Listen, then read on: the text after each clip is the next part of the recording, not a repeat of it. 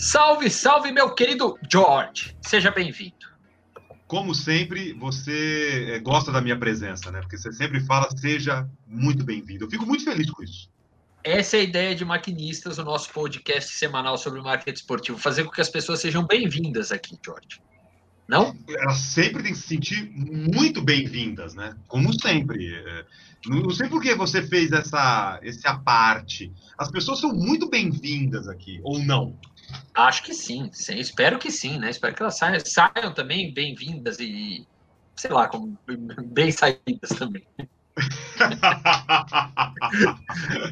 Vai entender, né? Bom, tudo bem. Vamos, vamos tratar. Hoje o nosso, nosso convidado, ele é um maquinista, cara. Difícil chamar esse cara, porque eu conheci nosso convidado de hoje no, dando, eu estava dando aula para ele, como se hoje a vida já fez exatamente acontecer o contrário. Hoje quem dá aula é ele, eu sou apenas ouvinte de tudo que esse cara já conseguiu construir nessa indústria do esporte. É... Você quer fazer as honras? É que você sabe que as minhas honras, às vezes, nem sempre elas são honras. Então, na verdade, quem faz as honras são você. Mas eu posso falar okay. uma coisa? Uma coisa? Que é. não vai ter como, né? Eu sou o tio do pavê, eu reconheço, sou o tio do pavê. Você não quer esse nessa pecha. Eu quero essa alcunha para mim. É, e o cara de hoje, o cara de hoje, ele é mais, mas muito mais importante do que Peter Pan. Ele é o André Stepan. Agora você apresenta ele. E eu me silencio. Cara, foi pavorosa essa, George, para apresentar o André Stepan. Eu achei que você fosse falar que ele está um passo à frente, um step à frente, mas Meu Deus do céu. André Stepan. de tio do pavê, ela é mais forte do que você. Até rimou. É, a sua essência de tio do pavê é mais forte do que você. Você mandou um step. É, muito bem. André Stepan, seja muito bem-vindo. Obrigado, Eric. Obrigado, George, pelo convite. Cara, prazer, uma honra imensa estar aqui falando com vocês. E, e essa introdução nunca tive melhor. Obrigado. Viu? Me sinto ah. mais muito bom. André Stepan, hoje Country Manager da Horizon no Brasil, certo? Certo, Eric. É, desde fevereiro já nessa, nessa incumbência de, de, de entrar com a Horizon aqui no Brasil. É uma startup espanhola, para quem não conhece, desenvolvida dentro do Real Madrid, que faz valuation de asset digital. Então, a gente está aí entrando aos poucos no mercado esportivo brasileiro e em breve também em outros pilares do entretenimento. É, e antes disso, o André que passou durante quase uma década dentro da comunicação do Corinthians, fazendo de tudo um pouco, mas principalmente trabalho brilhante ali na gestão de redes sociais do clube. É, e antes disso também passou por várias empresas e também, né, foi a época que a gente teve também bastante contato, ele trabalhava na comunicação da Reunion, né, da agência de marketing esportivo Reunion, que foi quando o André estreitou mais a relação que a gente tinha ali com máquina do esporte e tudo mais, mas já ao longo dessa indústria, desse tempo de indústria, né, André? Uma, uma indústria que vem, acho que agora, de uma vez por todas, entendendo que ela precisa ser digital, né? Cara, antes de entrar na resposta aí do, do esporte no digital, falar, é, lembrar um pouquinho da, dos tempos de reunião. Né? Ultimamente falei com o Geraldo Rodrigues, a gente ficou sabendo da maravilhosa notícia da entrada né, do Fernando Julianelli na Stock Car, que vai trabalhar junto com a minha escola de Gracinha. Muito legal saber essa turma que fazia um trabalho excelente na, na hoje está tá tocando esse projeto da Stock Car aí, acho que tem tudo para fazer um barulho na categoria em 2021. É, cara, falando do esporte no digital, Eric, acho que o esporte já vinha num caminho bastante promissor. É, dentro, né, enfim, acho que federações, clubes, atletas, etc. É, e esse ano a gente teve, cara, infelizmente essa pandemia aí, que já vitimou, cara, quase duas, né, duas centenas de milhares de pessoas aqui no Brasil, é, esvaziou os estádios e acho que isso também acelerou o processo e a importância do digital para todo mundo, porque se não tem público, as pessoas precisam aparecer e gerar emoção em algum lugar. A gente sabe que hoje a televisão transmite, pelo menos a TV aberta, cada vez menos. Até a TV fechada tem transmitido cada vez menos eventos ao vivo, né? A gente tem um, um movimento, e acho que é um movimento que marca 2020, você tem escrito bastante sobre isso na máquina do esporte, é, a, entre aspas, a descoberta do, do, do streaming é, para o esporte. Já existia antes, mas acho que era pô, é uma pequena parte de tudo que a gente vem acontecendo. A gente tem notícias aí, se não, se, obviamente que não diárias, mas quase que toda semana, quase que semanalmente, de olha, o, o clube vai ter um streaming novo, é, a Liga X vai passar no canal na NTV Esportes, que é um canal de esportes né, 100% por streaming e etc. Então, a gente teve um ano é, muito triste, né, para o mundo inteiro, é, mas que, o, que acho que eu posso colocar como foi o ano de consolidação ou o início da consolidação do digital no esporte uh, meio a força. Eu acho que a gente acelerou aí uma década em alguns meses, por necessidade mesmo. Até a partir do que você comentou, André, é, a, a, é, durante a pandemia, né, e nós estamos nela, né, mas durante esse ano, muito tem se falado de conteúdo. Com toda a sua experiência, quais os principais desafios e perspectivas na gestão de conteúdo em um clube de futebol no Brasil? Cara, é, Jorge, assim, a sua pergunta ela é, ela é bastante ampla é, e eu me sinto bastante confortável para responder, não porque eu passei oito anos no Corinthians, mas porque eu vivi três mandatos de presidente diferente. Né, de, passei por três presidências diferentes. E cada presidência é, tem uma orientação. Então, eu não vou nem falar de clube para clube, cara. Dentro do Corinthians, eu vivi momentos muito diferentes de, de prioridade ao conteúdo. É, na época do Mário, a gente teve bastante prioridade ao conteúdo entre 2013 e 2014. 2012, a gestão de conteúdo era, era é, de uma agência terceira, a SM. Depois, a gente internalizou esse conteúdo que durou, se eu não me engano, até o fim desse ano. Depois que eu saí de lá, não tenho grandes, maiores informações, mas acredito que sim. É, então, é, assim, existem inúmeros desafios, mas os desafios eles variam bastante de clube para clube e até de gestão de presidente para gestão de presidente. Mai o maior desafio, sem dúvida nenhuma, é você ultrapassar obstáculos internos para conseguir gerar o conteúdo que você deseja. Muitas vezes a torcida fala, putz, o clube não está gerando esse conteúdo que o Barcelona faz. Cara, muitas vezes é, é, a ideia do conteúdo não sai da sua sala, porque ela tem um caminho grande a ser percorrido, ela, ela tem que chegar no, no gerente ou no diretor de marketing, Bom, se o clube, né, se a comunicação for ligada ao marketing, como era na minha época do Corinthians, para esse gerente de comunicação, de marketing convencer o, o gerente ou diretor de futebol, que é sim importante a gente colocar aquele atleta para atender aquela pauta, para colocar uma câmera dentro do vestiário, para gravar a roda do vestiário. Daqui a pouquinho eu posso te trazer um exemplo do que a gente viveu em 2017 em relação à roda do vestiário. Eu não vá, ah, muito interessante. É um conteúdo que é muito interessante, só o clube pode ter acesso, mas eu vou exemplificar já, até para não perder a linha de raciocínio. Cara, 2017 foi um ano completamente atípico no Corinthians. Começou o ano, todo mundo não acreditava no Corinthians. O Corinthians era tido como a quarta força de São Paulo, todo mundo lembra disso. E aí, cara, depois daquele clássico com o Palmeiras em Itaquera, é, o Corinthians virou um furacão e ganhou o Campeonato Paulista e o Campeonato Brasileiro, fazendo um primeiro turno é, com recorde de pontos. E aí, cara, é, pô, a gente estava nadando de braçada, fazendo bastante conteúdo, etc. E começou o segundo turno, o Corinthians, se eu não me engano, perdeu para o Atlético Goianiense em casa, perdeu para algum outro time que estava lá embaixo, começou a variar o desempenho. E aí saiu uma nota no, no Jorge Nicola de que o Jadson era omisso é, porque ele nunca falava na roda antes de entrar em campo. Então, um dia o Cássio falava, outro dia o Fagner, etc. E aí, cara, isso gerou um estresse que, assim, virou meia culpa da comunicação na fase do time. Isso acontece, cara. assim, não é exclusividade do Corinthians. E a partir daquele momento a gente deixou, não pôde mais fazer a roda de vestiário em vídeo, nem áudio, antes do time uh, entrar em campo. Então, cara, se, você, se eu fosse responder assim, qual é a maior dificuldade para um clube de futebol gerar bom conteúdo no Brasil e no mundo, porque hoje eu tenho contato é, é, com clubes europeus também, é a política de produção de conteúdo dentro do clube. Se a diretoria, presidência, não comprarem a ideia de que é importante para a marca, para o relacionamento com o torcedor, e as redes sociais hoje são um canal direto, que há 10 anos os clubes não tinham, com o seu torcedor.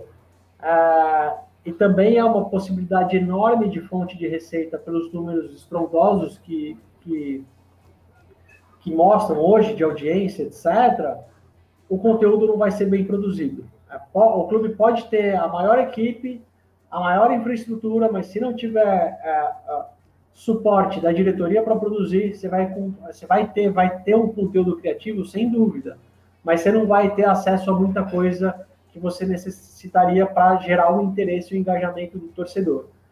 E aí, cara, eu falo isso porque o seu conteúdo de rede social é muito diferente de um conteúdo de, de TV, de qualquer outra coisa, até de um streaming mesmo. Porque se você quer assistir a N Sports, o Netflix, etc., você mexe o seu cursor até lá. Né? Você mexe o seu cursor, o seu controle remoto e você quer assistir aquele canal. Na rede social, cara, o grande desafio, o enorme desafio de produzir conteúdo é que ali você tá, a, a pessoa entrou no Instagram, né? Assim, acho que 0,01% dos corintianos entram no Instagram para olhar diretamente o Instagram do Corinthians. Eles entram no Instagram para ver foto do amigo, para postar foto dele, ver foto do familiar, ver o que, sei lá, inúmeras coisas, influenciador, os influenciadores que ele gosta, inclusive o clube de futebol. Então ali, cara, é, assim, é uma concorrência surreal, porque você briga com inúmeras coisas que mexem com o sentimento da pessoa e que se de fato você não tiver esse suporte, você tem, você pode ter criatividade para produzir conteúdo bom, mas não a longo prazo. Então, eu acho, cara, o, o primeiro grande obstáculo é esse, esse suporte interno do clube, que eu acho que ainda é um processo em maturação. Acho que talvez isso nem a pandemia conseguiu ajudar. E lembrando que na pandemia, os clubes dependiam exclusivamente dos seus canais para mostrar os seus patrocinadores, porque a TV não exibia mais jogos. Né? A TV exibia a final do Campeonato Brasileiro de 98, a final da Libertadores de 99. É pior, né? A, é pior. a TV exibia um patrocinador antigo, né? É isso, exatamente. O cara que já nem te paga mais. E aí eu acho que foi uma onda também mal aproveitada, Eric, é, assim, falando contigo, dos clubes que sabiam da grade de programação e também não se mobilizaram para criar produtos retrôs para vender ali, cara. Rolou o jogo. Pô, que eu vi amigo meu, de amigo palmeirense, São Paulino, corintiano, Santista, que postava coisas durante o jogo que estava passando, tipo, esse dia eu tava. Cara, certamente, não estou falando aqui que o clube ficaria milionário, rico, mas certamente movimentaria a máquina, o que eu acho extremamente importante. Então, assim, cara, falando é, de novo, primeiro é suporte da, da, direção do clube, segundo, infraestrutura, que nem todos os clubes têm, é, mas especialmente suporte da, da diretoria dos clubes. Eric Betting, se você quiser, nós já podemos encerrar o, o podcast, né? É, ele já praticamente respondeu, respondeu tudo com a maestria de sempre. Se você quiser já encerrar, a gente encerra. Eu só, tô, só sou todo ouvidos. Não, não, não. Não vem com essa não, George. Não fuja, não fuja, porque ainda tem muito a ser explorado. Não, o André falou de, de, de, de, dores que a gente tem internas, né? Que muitas vezes o pessoal não entende e tal. E até o próprio Corinthians recentemente teve né, um probleminha com, com questão de, de homofobia, de post com, com o torcedor de São Paulo. É, essa gestão, André, de dia a dia, para quem está de fora, é muito fácil fazer isso. A gente geralmente é engenheiro de obra pronta. Mas ali, naquele dia a dia, no calor, é muito difícil gerenciar a rede social de clube, né? É muito difícil, cara. É... Porque você mexe com emoção, são grandes marcas, né? Você mexe com emoção, nem sempre você tem capacidade de ter um, um... É, a estrutura necessária, e eu estou falando em número de braços. Então, cara, você tem vários canais e pouca gente para fazer esse conteúdo. Uh, nem sempre a verba que você tem, uh, você consegue uh, contratar profissionais formados, já com algum grau de experiência, às vezes você tem que recorrer a estagiário, etc. E você está, sim, sujeito a, a, cometer alguns deslizes, até pelo número de posts, de, Né? Pô, é, eu mesmo, cara, eu fiz um post, é, não sei se vocês lembram, é, antes do clássico Corinthians e Palmeiras na Arena, era um, acho que no começo, foi no, em 2015, acho que Campeonato Paulista ainda, se eu não me engano. E, cara, na correria eu fiz uma foto de vestiário, eu recebi uma foto do Dani, na verdade, Daniel Augusto Júnior, que é fotógrafo do clube, que a gente fazia posts de foto do vestiário. Eu recebi a, a foto, cara, não abri para olhar a foto em detalhes, porque assim, já, a gente tem uma programação pré-jogo, né? A gente, eu tinha uma programação pré-jogo lá. Então, foto do vestiário, é, do time no vestiário, meia hora antes do jogo, etc. Ele mandou a foto no horário que eu tinha pedido, porque também o time não chega muito tempo antes. Ele mandou a foto no horário, estava em cima, eu subi. Cara, cinco minutos depois começou a gritar no celular que no fundo da foto aparecia o Edu da cena pelado. Então, assim, você recebe a foto no celular, você não abre ela forma imensa, ele estava pequeno, ele estava né, no fundo da foto. Se você não abrisse a foto, não dava para reparar. E a foto saiu, cara, foi postada. Então, assim, a primeira coisa, óbvio que eu teria que ter mais cuidado. Mas é um conteúdo quente. Se você não leva para o ar naquela hora, você perde o timing porque o jogo ia começar ali meia hora. É um risco que se assume. Então, acho que né, outros clubes já, já cometeram esse mesmo erro. É, a gente teve mais um outro deslize aí. É, esse pontualmente do Corinthians, é, que aconteceu agora no mês de dezembro, da resposta, que foi homofóbica, etc eu acho que é uma questão de homofobia estrutural, se a gente puder chamar assim.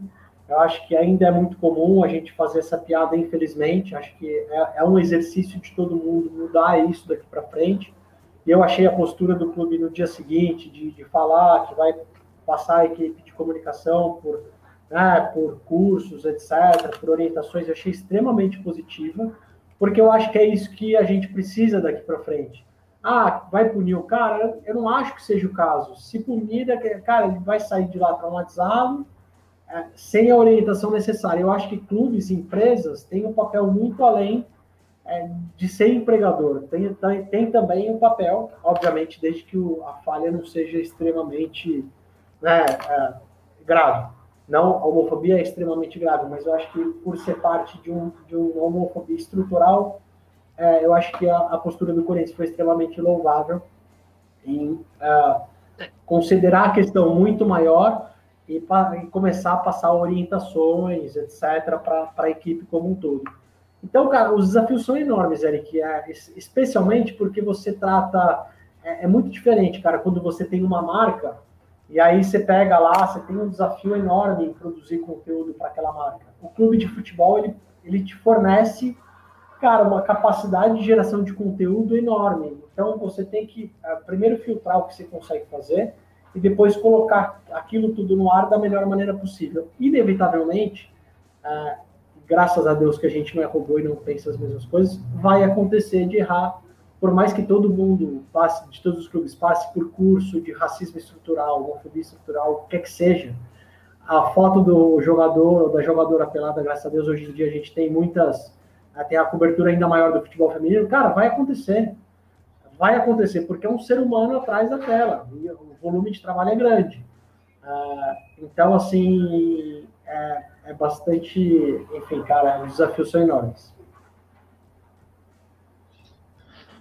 Voltando um pouco para o seu, seu trabalho né, atual na Horizon, é, você pode explicar para o nosso ouvinte o que é a valoração do asset digital em um clube de futebol e como ela é feita? Claro, Jorge. É, cara, assim, a, o, meu, o, o, meu romance com a Horizon começou ainda antes de eu, eu trabalhar lá. O, o, Pedro, que é o CEO da companhia, apresentou tudo para mim, eu estava no Corinthians ainda. E no Corinthians eu sempre tive uma pressão enorme por monetizar as redes sociais. É, cara, é muito bonito, sai lá o ranking do Ibope Repucon, olha, o Corinthians tem 20 milhões, 23 milhões de seguidores. É, cara, mas no fim, o clube, é, e todo mundo sabe da situação financeira não só do Corinthians, mas da esmagadora maioria dos clubes brasileiros, é, os clubes necessitam urgentemente de novas fontes de receita. E aí, cara, aquilo foi o tempo, assim, boa parte do tempo que eu trabalhei no Corinthians, pelo menos de 2015 a 2020, acho que desde 2012 a 2014 a gente não tinha tanto essa pressão. Mas a pressão começou em 15 de monetizar as redes sociais. Fala, cara, é muito legal a gente ter essa audiência imensa, mas e daí?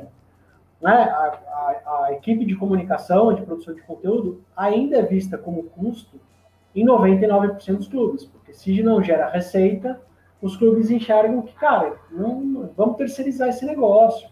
E não é assim, eu, cara, para você produzir um bom conteúdo, você tem que ter a equipe in-house, não pode ser equipe terceira. É, é uma opinião que eu tenho, mas enfim. É, então, cara, é, e o tempo inteiro eu tive aquilo. E aí ficava com aquela pergunta, mas, pô, quanto custa, quanto valem as redes sociais do Corinthians? O Ibope Repucom começou a fazer um tipo de relatório algum tempo atrás de redes sociais, mas que é naquele modelo ainda de relatório anual, etc. E, na minha opinião, eu, o que o mercado exigia era um relatório mais ágil, porque a rede social ela muda todos os dias. É, eu acho que é, é, muito diferente do offline, da TV, por exemplo. E aí, cara, quando o Pedro mostrou a plataforma que foi desenvolvida dentro do Real Madrid, eu falei, cara, é isso que eu preciso. É, e já depois de oito anos no Corinthians, começando a olhar outros horizontes, eu falei, cara, se eu preciso disso no Corinthians, eu acho que todos os clubes vão precisar. Porque um clube mais maduro ou um clube menos maduro, ele, cara, um clube com mais seguidores ou com menos seguidores, tem mais ou menos dinheiro na mesa. É simples assim. E se tem dinheiro, o clube vai querer. E aí, cara, eu comecei a falar com ele, aí ele me chamou para trabalhar na Horizon comecei a trabalhar lá. E o que a gente faz, cara, basicamente é uma valoração das redes sociais em tempo real. Então, hoje a gente trabalha com Twitter, Facebook, Instagram e YouTube. O TikTok vai entrar agora no primeiro bimestre. E a gente tem como projeto até o fim do próximo ano uh, entregar também OTT, podcast e aplicativo. Então, a gente faz valoração em tempo real. E não só isso, cara, a plataforma gera inúmeros insights é, comerciais para os clubes, confederações, atletas, etc. Vou te dar um exemplo. É, a nossa inteligência artificial automaticamente empacota, por exemplo, posts de aniversário. A gente sabe que todos os clubes fazem posts de aniversário para ídolos do passado e para jogadores do presente. Então, isso se torna uma propriedade comercial dentro da rede social. Aí você vai me perguntar, pô, mas não é interessante o cara vender a rede social do clube para uma, uma marca só? Claro que sim mas a rede social possibilita muito mais que uma camisa você fazer ações com conteúdos diferentes dentro da mesma rede social. É, então a gente oferece aí, a, a gente gera é, 30, mais de 35, é, quase 40 propriedades comerciais para os clubes venderem. Então, se o clube quiser vender só o Twitter, ele vai ter só o Twitter. Se o clube quiser só vender o conteúdo do Campeonato Paulista, ele vai ter só o conteúdo do Campeonato Paulista. Isso eu estou dizendo a valoração em todas as métricas, tá? Ah, desempenho, etc. Ah, então, cara, a gente está nesse caminho não só de ser é, uma empresa, uma startup que levanta os números, mas ser uma startup que seja, aí não posso te dizer um braço, mas aí alguns dedos é, dos departamentos comerciais dos clubes uh, para enriquecer de informação uh, sobre o, os produtos que ele pode levar para o mercado. Então, ah, o Corinthians vai vender a campanha nas redes sociais ou conteúdo só do Campeonato Paulista, quanto isso custa, e as métricas, a gente traz. Jogo a jogo, patrocínio pontual, que é muito comum aqui no Brasil. Se o clube quiser fazer, sei lá, se o Corinthians quiser no próximo derby, tem aí, acho que no começo de janeiro, vender patrocínio pontual para a camisa e separadamente para as redes sociais, a gente sabe quanto vale o derby nas redes sociais do Corinthians. Então é basicamente isso. Eu não sei se ficou claro, se ficou alguma dúvida, pode me perguntar. O clube de futebol. Perfeito. O clube de futebol hoje, ele tem. O clube de futebol hoje, ele tem noção de que ele é uma mídia? Eric, acho que todos têm, uh, mas eu não sei se todos ainda estão prontos para trabalhar com essa mídia. Assim, eu tenho falado com, ah, cara, se não for com todos os clubes, é com boa parte dos clubes Série A e alguns da Série B, desde que eu entrei na Horizon. É, todos têm clareza sobre a, a situação disso, mas é, ainda não são todos que estão preparados ou que sabem como atuar como mídia. Então a gente já vê aí, eu acho que a gente pode citar alguns movimentos bastante interessantes de disso. O Flamengo é um clube que tem, é, o Flamengo é um clube parceiro nosso que tem dado uma atenção imensa para a plataforma e vice-versa. A gente tem trocado muita informação. Eu acho que em 2021 aí, eles devem usar mais do que nunca a nossa plataforma. Eu percebo. É, e eles fecharam é, com dois patrocinadores a campanha aí do Fla 125. A gente emitiu o relatório para eles, etc. É, um clube já pronto, que já sabe. É, e os números do Flamengo, é, depois eu posso até passar. Estou falando aqui em primeira mão, mas depois eu posso, posso ver na Espanha se eu posso te falar os dados, Eric mas os números do Flamengo de valoração e de engajamento são maiores do que o Manchester City. Então, mesmo, a, mesmo a, o ticket médio do Flamengo, do, do Flamengo sendo esmagadoramente em real, que no câmbio atual fica, cara, é, sete, oito vezes atrás da Libra esterlina, e o Flamengo hoje tem um valor uh, em rede social maior do que tem o Manchester City. E o Flamengo sabe disso, por isso que ele está indo atrás. Alguns clubes já sabem, obviamente, com uma, um, um, valor muito menor, e começam a se mexer. Acho que o, o próprio movimento do Bahia e do Ceará, com, com, plataformas próprias aí bastante interessantes também, de movimentação, é uma tentativa, né? Eu acho que eu li aí um artigo que você fez que ah, tem espaço para todo mundo ter plataforma própria. Eu acho que só o tempo vai responder. É, mas a plataforma própria, assim, a, a, as grandes plataformas traz, embora faço aqui questão de observar que o algoritmo entrega cada vez menos é, de forma orgânica, mas a gente tem a grande audiência ali, as plataformas, é uma briga, é, você fica entre audiência e, e poder monetizar essa audiência imensa, ou você poder produzir o seu conteúdo sem algoritmo nenhum, então uma hora é 360 graus, outra hora é vídeo, você faz o que você quer na sua plataforma, é, o que é do seu interesse, e você tem cadastros muito mais ricos, que nas redes sociais você não tem cadastro de ninguém.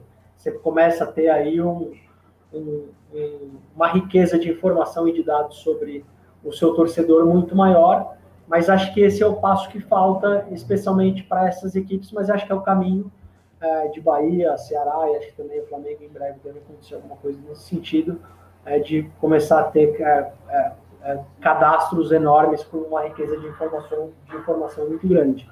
Então, é, finalizando sua resposta, acho que todos os clubes sabem que são uma plataforma de mídia, pelo menos os clubes Série A, mas poucos ainda conseguem é, ativar isso, né? Que eu acho que é o importante, não importa só você saber, você tem que trabalhar isso.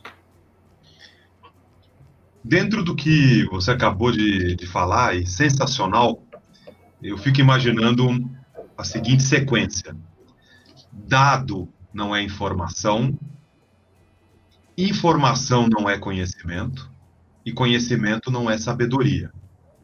Em qual estágio está a indústria do esporte no Brasil? Cara, difícil de responder isso. Assim, uh, Acho, cara, a indústria do esporte no digital aqui no Brasil, ela ainda está na fase embrionária, se eu puder te responder, Jorge. Eu acho que. E não só no Brasil, cara, eu te falo é, no mundo. Porque ó, esse movimento e o texto do Eric que eu citei há pouco, de se cabe a quantidade de streamings que estão surgindo, é muito isso, cara. Para mim é claro que não cabe. É, assim, é, cara, você não é impossível se assinar. Daqui a pouco, por exemplo, Campeonato Brasileiro Paulista, cada um tem um stream, cara, o brasileiro não tem bolso para isso. E se bobear na internet de qualidade. É, acho que uma questão aqui que a gente tem que levantar é essa, né? A qualidade da internet no Brasil é péssima. A, maior, a esmagadora maioria dos, dos, celulares aqui do Brasil não são smartphones de ponta. É, muitas vezes as pessoas têm um aparelho de TV em casa muitas vezes não é uma Smart TV, é, e eles têm que disputar aquela TV com todo mundo.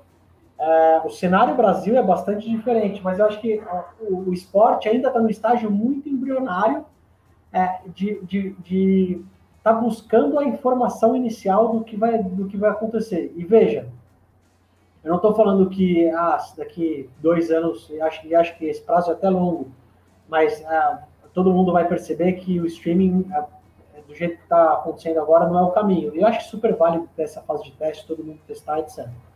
Mas acho assim, eu acho se muito dois anos.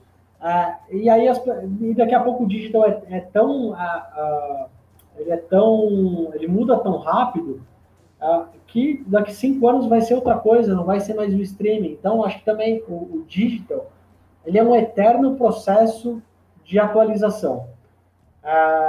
Eu acho muito difícil, óbvio, que em algum momento a gente vai chegar num processo mais maduro aí que a gente atinge esses quatro pilares que você comentou. Mas se você puder assim, desses quatro eh, pilares que você é, sugeriu uh, que eu falasse algum, eu acho que, assim, sem dúvida alguma, que o próximo passo que eu daria se eu tivesse dentro do clube, federação, etc., seria em busca dos dados. É, dentro da lei, que vai ser aprovada, é óbvio, mas eu acho que o clube, talvez o Palmeiras faça isso de alguma maneira e talvez seja o que melhor faça aqui no Brasil. Não sei se melhor ou menos pior, mas é o que faz de alguma maneira ah, cara, porque assim, os clubes têm um, um poder de engajamento gigantesco. Ah, se eles começarem a fazer cadastros, vão adquirir rapidamente uma riqueza de informação surreal que todas as marcas vão se interessar. E não só isso, porque a lei, a lei de proteção de dados vai limitar essa relação com outras empresas, mas de relacionamento do clube com o seu torcedor. Você saber o, o que você vender e para quem. Né? Os clubes têm muitos produtos. Então, acho que eu iria em busca das, dos dados nesse momento. Mas eu acho que o esporte está numa fase no mundo, no Brasil talvez um pouco mais, e eu estou comparando o Brasil, a Europa Estados Unidos só. A Europa, eu digo o, o, os grandes mercados, né? Ali, Inglaterra, Itália, Espanha, é, Portugal com Benfica. O Benfica tem um projeto digital de dados, etc., riquíssimo. É, esses mercados no Brasil, assim, estão um pouco atrás, mas em relação a outros do mundo, nem tanto. E não, acho que até um pouco, você vê a qualidade do conteúdo que é produzido aqui mesmo, sem tanto suporte dos clubes e mesmo sem tanta estrutura, é muito bom, cara, é muito bom. Eu acho que mundialmente, é, as dores que o Brasil tem hoje, acho que os, os outros países também têm, né? Como monetizar esse conteúdo? É, e você deu um, um aperitivo aqui de que eu acho que o caminho realmente é esse, é você ser o dono da informação sobre o seu consumidor.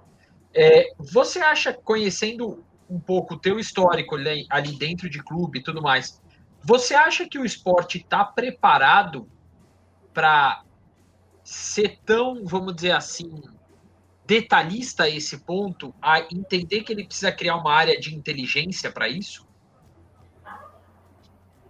Eu, Cara, eu acho que assim alguns é, poucos projetos estão preparados para isso. Assim, e são os projetos referência que a gente conhece, sabe? É, assim, o próprio Bahia hoje, Eric, eu acho que ele tá assim, próximo passo dele, para mim, tem que ser esse. O Bahia, assim, eu sou fã do Lenin, do Nelson, é, sou, falo com ele direto. Então, assim, cara, o primeiro passo deles lá atrás foi fazer uma comunicação que tivesse a cara do clube, isso é extremamente importante. Não adianta, sei lá, de repente o Palmeiras importar a comunicação do Bahia, não vai funcionar. A comunicação de cada clube, ela tem o perfil do seu torcedor. Então, eles deram o primeiro passo com excelência.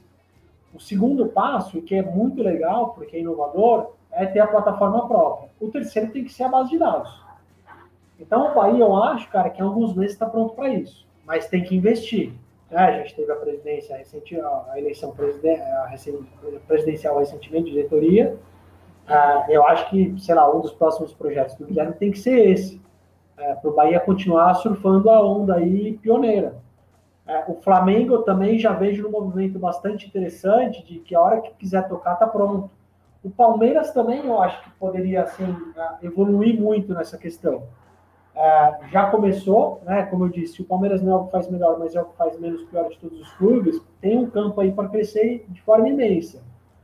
É, de clube, entre os outros clubes de futebol, acho que o Grêmio também tem alguma capacidade hoje, o Atlético Paranaense. O Cruzeiro tem um projeto assim que parece ser promissor. O Atlético Mineiro também está começando a fazer bastante coisa, o próprio Ceará. Uh, de clubes de futebol, acho que é mais ou menos isso, mas eu vejo um movimento bastante interessante também de federações, uh, confederações e etc.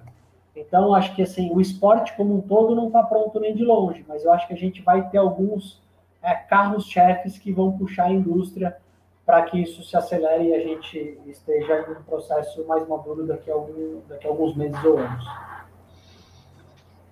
Uma pergunta geral. Você topa aqui um bate-bola bem papum? É... Você topa? Vamos, pô, tá aqui para isso. Legal. É... Defina em uma palavra cada rede social. Twitter. Interação. Facebook.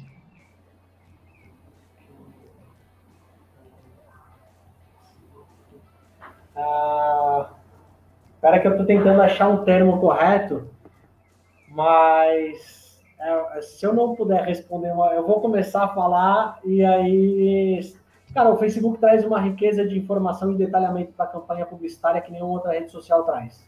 Então, acho que pode ser o potencial publicitário. Instagram. Estética. TikTok. TikTok, entretenimento. LinkedIn?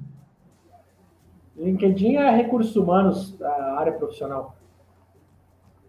Eric, ele matou aqui a, a minha curiosidade geral. É, por favor, grande Eric, você está aí empolgadaço para mandar a sequência. Por favor, ele matou. Cara, eu, não, pá, pá, pá, eu, não tenho, eu não tenho o que falar. Quem anota, anota, pega a consultoria e já sabe como seguir dentro de cada uma das redes sociais depois desses dessas palavras rápidas. Eu achei que no, no Facebook ele falava rede social da minha avó, mas não é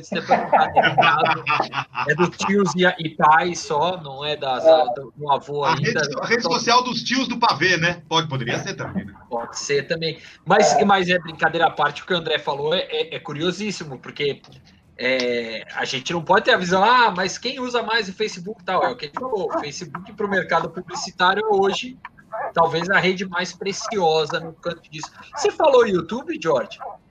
Não, não perguntei. Boa pergunta, manda. Cara, YouTube é vídeo. Acho que é, há outras tentativas. A gente sabe que o algoritmo do Facebook há bastante tempo prioriza a entrega de, de vídeos de longo formato. Eles é, tentam fazer as transmissões ao vivo, pode ter uma grande parceria com a Comebol. É, os números são bons, mas, cara, não se comparam com os números de YouTube. Assim, eu acho que o YouTube é uma plataforma muito especial. É, assim, é uma plataforma que já está consolidada na área de vídeo.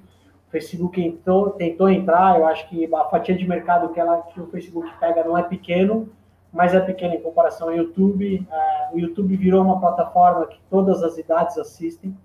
Eu acho que nenhuma outra rede social, acho que ela também é muito mais democrática. Quem tem criança em casa sabe que as crianças assistem YouTube.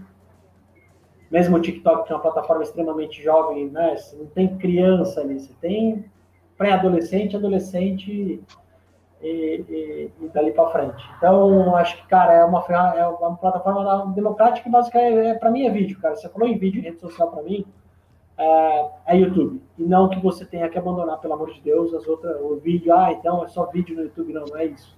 Mas é, é, é o resumo do YouTube é o vídeo. Ok. Então, se a gente pode resumir, é como é que é? Estética para o Instagram. Interação Twitter. Interação no Twitter. Publicidade, né? O a potencial publicitário no Facebook. Isso é, entretenimento no TikTok e vídeos no YouTube, certo? É, é meio óbvio para o YouTube que é vídeo, porque é uma plataforma de vídeo, mas é um, cara, assim, tem sonho no YouTube. Não audiovisual. Muda é, para audiovisual, pronto, melhora para você o termo. Tá bom. LinkedIn, recursos humanos. Ah, recursos humanos, é verdade. Tinha o LinkedIn também nessa, nessa pegada. Bom, depois dessa aula toda, então, meu amigo George, eu falo para o senhor o seguinte: pergunte você. Ah. Eu pergunto, é, a partir desse nosso bate-bola sobre redes sociais, qual a sua análise é, sobre o dilema das redes?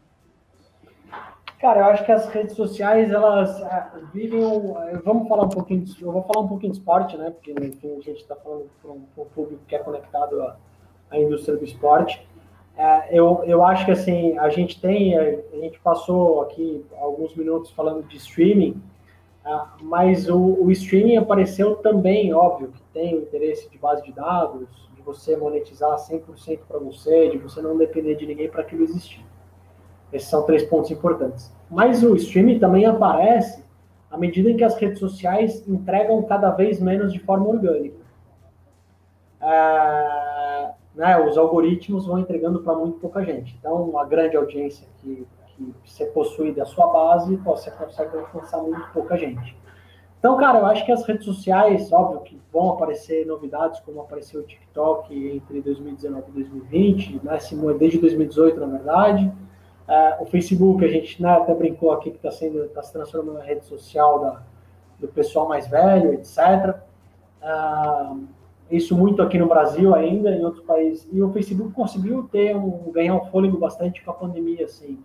É, o número que estava caindo no Brasil já não cai, é, assim, conseguiu ter uma sobrevida. Não sei até quando essa sobrevida vai durar, mas ainda é extremamente importante para o mercado, ah, que ela continue por mais alguns anos. E, e, cara, eu acho que as redes sociais dos clubes, atletas, etc., têm um. As redes sociais têm um desafio bastante grande de é, é fazer a balança entre esse algoritmo e, e os principais pilares para trazer essa galera de volta. Né? Assim, pra, porque se não tiver monetização, não tiver entrega, a galera vai migrar. Você vê o Neymar indo para Twitch TV, tudo bem que ele gosta de videogame, mas ele foi para lá para ganhar dinheiro. É, assim, é, não é simples assim, ninguém tá para brincadeira. É, então, acho que tem esse desafio das redes sociais, saber como os principais parceiros, os produtores de mídia, os clubes, etc., vão ganhar dinheiro ali dentro. Eu acho que a, as plataformas têm que ajudar os caras, não estou falando que eles têm que pagar, mas têm que ajudar como fazer dinheiro, como monetizar. Eu acho que é um trabalho a quatro mãos, não é só dos clubes. E, cara, falando já de clube, falando em redes sociais de clubes, de atletas, etc., eu acho que a gente está num ponto em que é, é, é, preciso se renovar o trabalho de, de boa parte do, dos players do mercado, porque ele tem se tornado repetitivo. Apesar de serem bons trabalhos, eles são trabalhos repetitivos. E aí eu estou falando de clubes brasileiros, jogadores brasileiros, confederações brasileiras. Estou é, falando de FIFA, estou falando de Real Madrid, estou falando de Barcelona, estou falando de Inter de Milão. Como transformar esse conteúdo? Há 7, 8 anos atrás, pô, uma puta foto no Instagram era muito legal. Continua sendo muito legal. Mas o que fazer mais além disso? É... E eu acho que esse é um momento, assim, bastante... Cara, tudo no digital enjoa muito rápido. As pessoas perdem o interesse muito rápido. E no digital, em redes sociais, de novo, vou falar, eu vou repetir o que eu falei no começo. Você, é, você briga com a audiência, com com o seu melhor amigo, com a, com a, confederação, com seus influenciadores, com a sua mãe, com o seu filho. É muita coisa, cara. Você não está brigando com outro canal de TV. Você entrou ali para ver várias coisas, não só o seu clube. Então, assim, eu, eu, tenho muito interesse em saber quem vai puxar essa fila da transformação do conteúdo entre clubes e confederações, porque é o momento necessário. E André, nesse, nesse momento necessário, como você diz, é... onde é que está o caminho? Porque para o clube é custo, a rede social, né, a, a, gestão disso, como você mesmo colocou da experiência no Corinthians. Uh, para o para o produtor de conteúdo é um bicho de sete cabeças, muitas vezes, porque você não, não chega ali num patamar. E para a rede social hoje está se tornando o conteúdo a essência da existência dela e do engajamento dela. Como é que você vê esse futuro? Esse futuro é realmente você receber para produzir conteúdo dentro das redes sociais e elas se, se finalmente é, é, venderem, assumirem que elas são mídias ou você acha que ainda vai ter outro caminho para se seguir? eu acho que é assim, passa por isso, uh, e, e, é uma passagem muito importante dessa história. Uh, mas eu, assim, cara, e é muito complicado falar disso, porque a, as redes sociais, as plataformas têm políticas diferentes de abrir o algoritmo e falar assim, olha, o algoritmo agora é vídeo, olha, o algoritmo agora é, é tal coisa é, foto, foto 360 graus, é, live, o que seja. É, precisa ter um trabalho a quatro mãos é, para fazer testes AB aí. Porque não existe uma receita de bolo, né? A rede social, e ela é muito dinâmica, ela muda a cada seis meses. Não só pelo algoritmo, pelo algoritmo, mas pelo interesse das pessoas. Mas se o algoritmo ficar mais claro para os parceiros, vai ser muito mais fácil você produzir um conteúdo que vai entregar para mais gente. E aí, cara, é um efeito cascata, porque entregando para mais gente, você tem números maiores para buscar valores maiores no mercado, para dar mais visibilidade para marcas, para produtos, etc. Então, é assim, cara, o que eu vejo hoje é, são clubes com boas estruturas, alguns deles, alguns outros com pouca estrutura, e a pandemia ajudou bastante a, a tirar parte dessas estruturas, ou seja, atrapalhou, não ajudou, desculpa é, mas que a, a, é um momento extremamente necessário para os dois lados sentarem e desenvolverem coisas, não só produtos comerciais, etc., a quatro mãos. Porque sem isso, cara, é, cada vez mais menos gente vai ter interesse sobre o conteúdo que tem se tornado bastante repetitivo. É, senhor Eric, como você costuma falar, mais uma aula, né? mais uma aula aqui tivemos, é, porque é, é tanta coisa e é um, é um movimento com tanta é, tanta nuance, se a gente pode dizer assim, né? Eu sempre ficou aquela frase que o, que o Peter Rodrigues disse para a gente, né, no, no, no, podcast, que ele falou, olha, faça, esteja em todas as redes sociais, tente fazer, nem que seja alguma mísera coisa agora, nesse momento e tal. E é interessante porque é um assunto tão complexo, né? Ele, ele aparenta ser simples por algum, alguns momentos, mas ele é passa por muita gente, muita coisa. É uma disrupção muito grande de tudo que a gente está acostumado. Por isso foi muito legal até agora a gente ter tido esse papo, porque ele, ele abre muito a cabeça e ele dá direcionamento para um monte de ideia, né? Sem dúvida, sem dúvida. E até uma pergunta, André, é, quando você falou de estrutura, é, tenta quantificar para nós é, a, a, uma estrutura é, próxima do ideal para um clube de futebol, é, em termos de recursos humanos, quando a gente fala é, de tudo isso que a gente está conversando hoje. Cara, o mundo ideal é, você ter, uma, no mínimo, um, um, um profissional experiente, obviamente que não sênior, é, tem que ter alguém supervisionando o trabalho, mas você tem que ter um, pelo menos um profissional um pouco mais experiente e um estagiário para cada rede social. Isso eu estou falando das redes sociais que não exigem maiores produções como vídeos de longo formato, como o YouTube. Para YouTube, vídeos de longo formato que aí você pode fazer na sua OTT ou no Facebook, em qualquer, na, no IGTV, etc. Aí sim você precisa ter uma equipe de vídeo, e aí você precisa ter alguns profissionais de vídeo, porque os clubes oferecem é, atividades paralelas que exigem cobertura. Muitas vezes essas atividades têm interesse do grande público, como futebol, futebol feminino e outras modalidades olímpicas, mas também tem necessidades políticas. Vamos lembrar que os clubes são instituições políticas, como o carnaval do clube, a festa junina. Pode parecer muito louco, mas há uma pressão interna para que se atenda de forma bem atendida a esse tipo de coisa. Então você precisa ter gente. Não adianta ser simplesmente mandar um, não, sem menosprezar estagiário nenhum, mas o estagiário com uma câmera super meia boca para fazer o carnaval, ele vai pegar um áudio ruim, a imagem vai ficar ruim. É, no clube, no clube, a mesma é, o clube é muito diferente de uma TV, que a TV tem o cara que capta e o cara que edita. Né? No clube não, o cara que capta é o cara que edita. Então, assim, para redes sociais, fora produção de vídeo, o mundo ideal é você ter um profissional para um estagiário, até pelo número de atividades que acontece. Pô, mas é muita gente?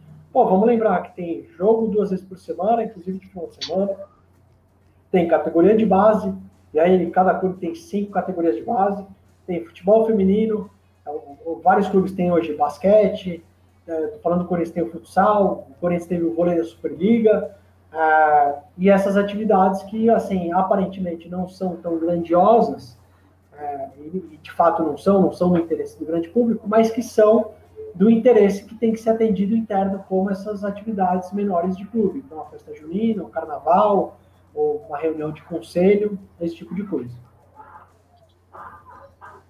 Tá? Mas é, só, só, só complementando, além do RH, é, é muito importante ter estrutura de equipamento tecnológico e muitas vezes não tem.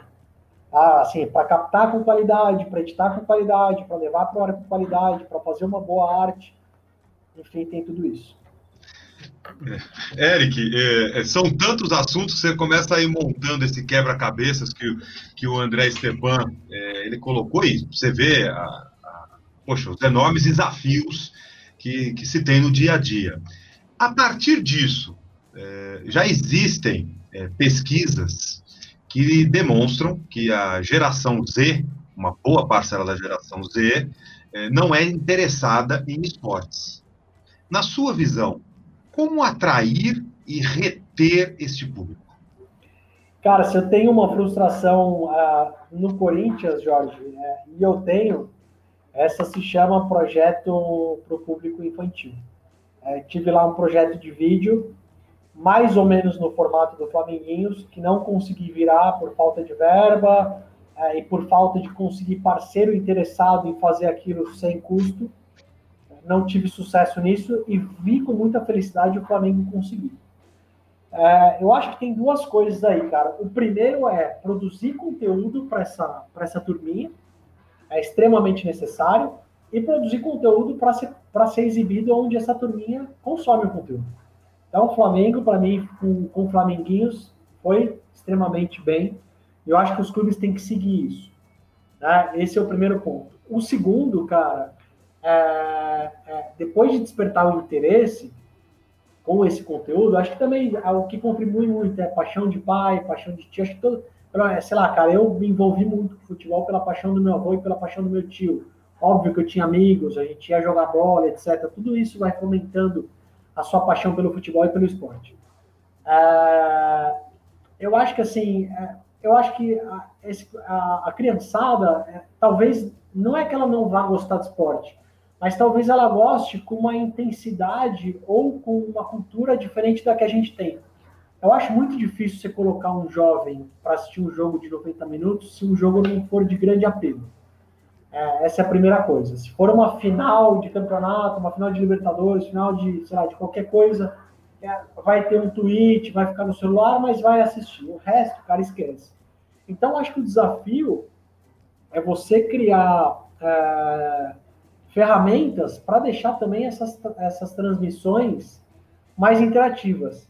Eu estava falando com o Eric e, e pela 25 vez eu vou esquecer o nome da empresa. Eu passei para o Eric o nome dessa empresa, eu não vou esquecer, cara. Toda vez que eu lembro da empresa, eu esqueço. Que foi, eu assisti uma palestra do, do cara no, no Leaders em Londres no ano passado, e é uma empresa norte-americana que é genial, que ela desenvolveu um software é, e ela fechou um contrato experimental com o Los Angeles Clippers, na época que o Clippers estava em processo de transformação, né, que o Clippers era considerada a pior franquia da liga.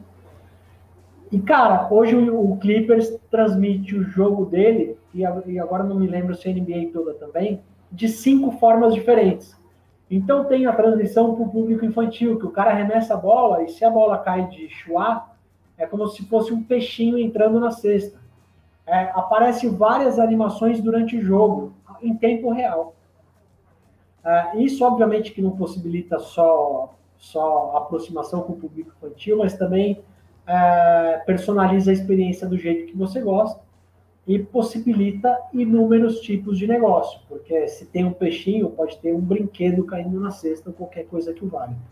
Então, acho que passa muito por aí, cara, em atualizar o produto, não só produzir é, produto direcionado para essa turminha, mas também adaptar esse produto. E a primeira coisa que me encantou e que eu acho que de fato vai chamar a atenção dessa galera mais nova foi esse produto dessa empresa americana que é, é, se depois a gente tiver tempo, ou enfim, eu, eu puder informar a turma de algum jeito, é, é eu faço, mas de cabeça agora eu peço desculpa para o pessoal que está ouvindo o podcast, mas eu não estou lembrando.